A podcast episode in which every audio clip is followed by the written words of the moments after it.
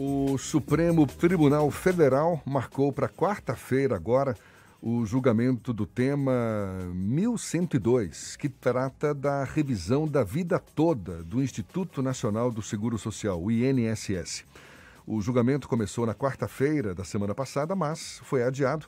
Com isso, a expectativa de aposentados incluírem todas as contribuições ao INSS, inclusive as realizadas antes de 94, no cálculo da aposentadoria, como decidido por seis votos a cinco em plenário virtual, foi mais uma vez postergada. Agora, quarta-feira que vem, quem sabe o Supremo toma uma decisão sobre o assunto. E é sobre esse assunto que a gente conversa agora com o mestre em Direito das Relações Sociais e Relações Sociais e Trabalhistas, Washington Barbosa, nosso convidado. Um prazer tê-lo aqui conosco. Bom dia, Washington. Bom dia, Jefferson. Bom dia a todos os ouvintes da nossa Rádio à Tarde, nessa terra que eu gosto muito, que é Salvador. Que bom, prazer tê-lo aqui com a gente. Washington, explica na prática o que, que isso pode representar para os aposentados, essa possibilidade de haver um, uma revisão, está sendo dita aí como revisão da vida toda do INSS a partir desse julgamento no Supremo previsto para depois de amanhã? É, Jefferson, o que é que ocorre na realidade? Você, para saber o valor do teu benefício, ou seja, quanto que você vai receber por mês de aposentadoria, você tem de pegar a todos o, todas as contribuições que você fez ao longo do período que você contribuiu para o RGPS, né? A gente chama INSS, mas o nome correto é o, é o Regime Geral de Previdência Social. O INSS é só quem está à frente, quem operacionaliza. Então, você pega todas essas contribuições e faz uma média, tá? Esta média é que vai dizer quanto você vai ganhar de benefício. E o que é que a estação ela, ela visa fazer? Ela visa pegar todas as contribuições, inclusive anteriores a julho de 94. E por que, que a regra é só de julho de 94 para cá? Porque ah, houve a mudança da moeda. Lembrem, em julho de 94 foi quando ah, iniciou o Plano Real. Então, como fica muito difícil, muito complexo você fazer um cálculo do que era antes de julho, é, foi retirado, foram retiradas essas contribuições. Então, veja, atualmente, sem o julgamento dessa, desta ação, você é, faz a média de todas as suas contribuições, desde o dia que você se filiou ao regime geral, ou então, se você se filiou antes de julho de 94, a partir de julho de 94. Agora, outra coisa, é, é, parece que essa revisão ela não abrange a totalidade de aposentados aqui no país, não é? Os segurados que podem se beneficiar dessa revisão são aqueles que realizaram poucos recolhimentos após 94, quem recebia uma alta remuneração bem antes de 94 e aqueles com baixos salários após 94. Confirma, é isso mesmo? É isso mesmo. Todos podem fazer. Tá? Agora, para quem gera um benefício, para quem gera uma vantagem. E aí, Jefferson, tem, tem acontecido muito, né? Uh, um grande número de demissões de pessoas aí um pouco uh, mais experientes, né? Uh, o índice de demissão de pessoas acima de 50 anos tem crescido muito nos últimos 10 anos. Então, o que é que ocorre muitas vezes? Né? Essa pessoa lá atrás já contribuía, por exemplo, no meu caso, né? eu já contribuo desde 1985. Né? Desde 1985 eu contribuo. E às vezes a pessoa que entre 1995 e 1994 ganhava mais, tinha um cargo maior e hoje, né, ela porque foi demitida, ou porque é, houve uma reestruturação na empresa e ela teve que ir para outra empresa, ou então pegou um salário mais baixo. Quando eu vou fazer a média, o que é que ocorre? Se a média é com salários mais. Opa, a gente perdeu o contato com o Washington Barbosa. Vamos ver se a gente recupera.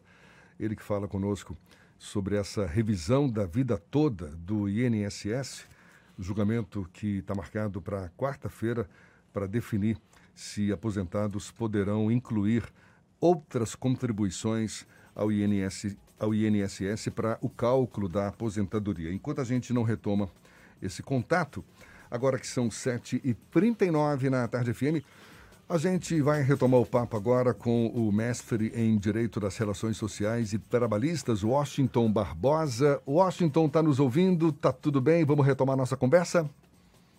Perfeitamente, Jefferson. E você Estamos, falava. Estou aqui online. Exato. E você falava da, dessa revisão que não deve atender a todos os aposentados, não é isso? Explique então melhor para a gente que circunstâncias são essas. Isso, é, é aquela história que eu vinha falando, né? Se você tinha um salário maior antes de 1994, então a revisão da vida toda vale a pena, tá? Agora, se, como é que é o normal das pessoas? O normal é você começar ali o trabalho por, por pouco, com pouca experiência, então ganhando um pouco menos, e ao longo da tua vida, quando tu vai é, é, é, aprendendo mais, quando tu vai ficando mais qualificado, você recebe salários maiores. Essa é a lógica.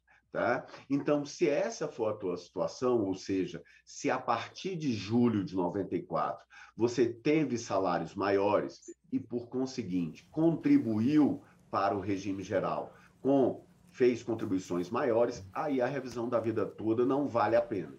Se foi o contrário, como eu estava falando, Jefferson, é, está havendo um, um grande número de um grande número de demissões de pessoas acima de 50 anos, tá?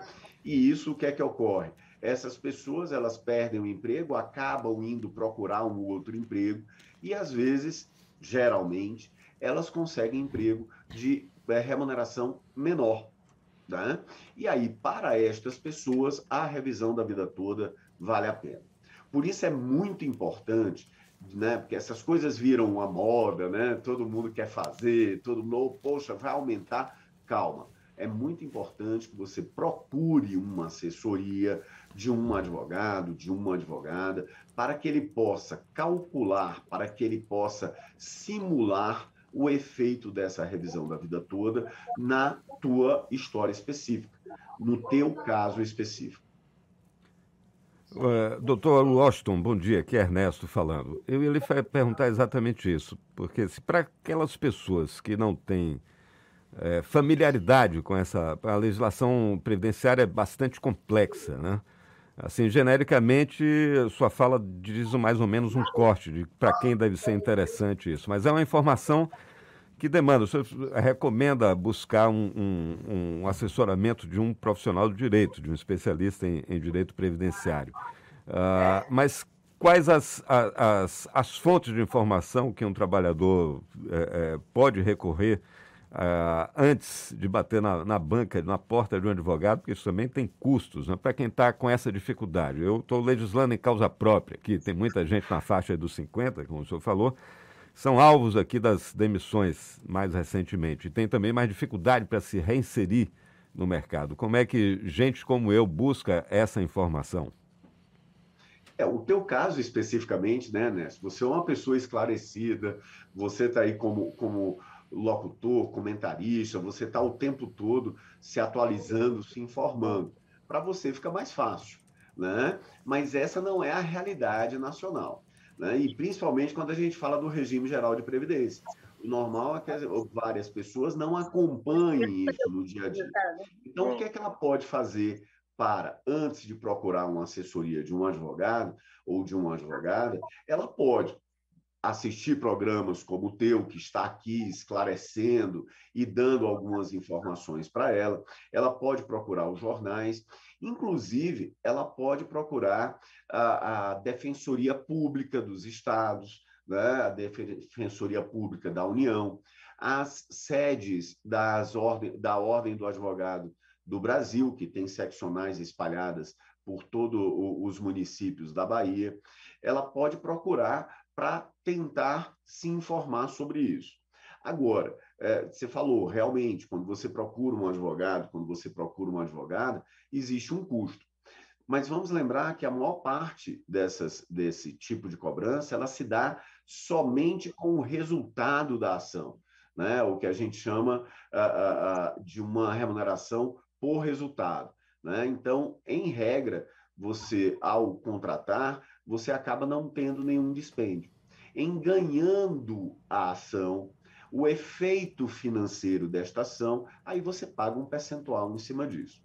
Agora, é, é, é, muito importante, né? como você disse muito bem, é, é uma, são normas complexas. E aqui ainda nós misturamos o direito e a matemática, porque assim, como eu falei, há de se fazer simulações de cálculo para ver o efeito efetivo da revisão da vida toda na, no teu caso específico. É, regras complexas e que, por enquanto, o placar está batendo na trave, não é isso? O plenário virtual do Supremo, seis votos a cinco, isso quando foi adiado, e agora, na quarta-feira, o assunto sendo retomado pelo Supremo Tribunal Federal. Washington Barbosa, mestre em na Direito... Na realidade, Jefferson, me permita, desculpe. Sim. Né? Esse foi o resultado do julgamento anterior. Exato. Nós, é, esse julgamento já entrou na pauta, essa é a quarta vez que entra na pauta e aí o jogo é zerado, tá?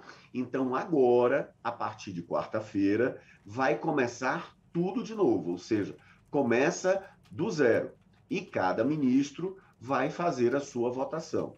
Lembrando que a composição, ou seja, as pessoas que estão no STF hoje, são diferentes das pessoas que julgaram lá atrás, tá? Então, assim, é, podemos esperar de tudo na quarta-feira. Portanto, um novo julgamento marcado agora para essa quarta-feira para tratar da revisão da vida toda do INSS. E a gente mais uma vez agradece ao Washington Barbosa, mestre em Direito das Relações Sociais e Trabalhistas. Muito obrigado pela sua disponibilidade, pela atenção dada aos nossos ouvintes. Washington, bom dia e até uma próxima, então. Bom dia, eu que agradeço. Agora são 7h49 na tarde FM.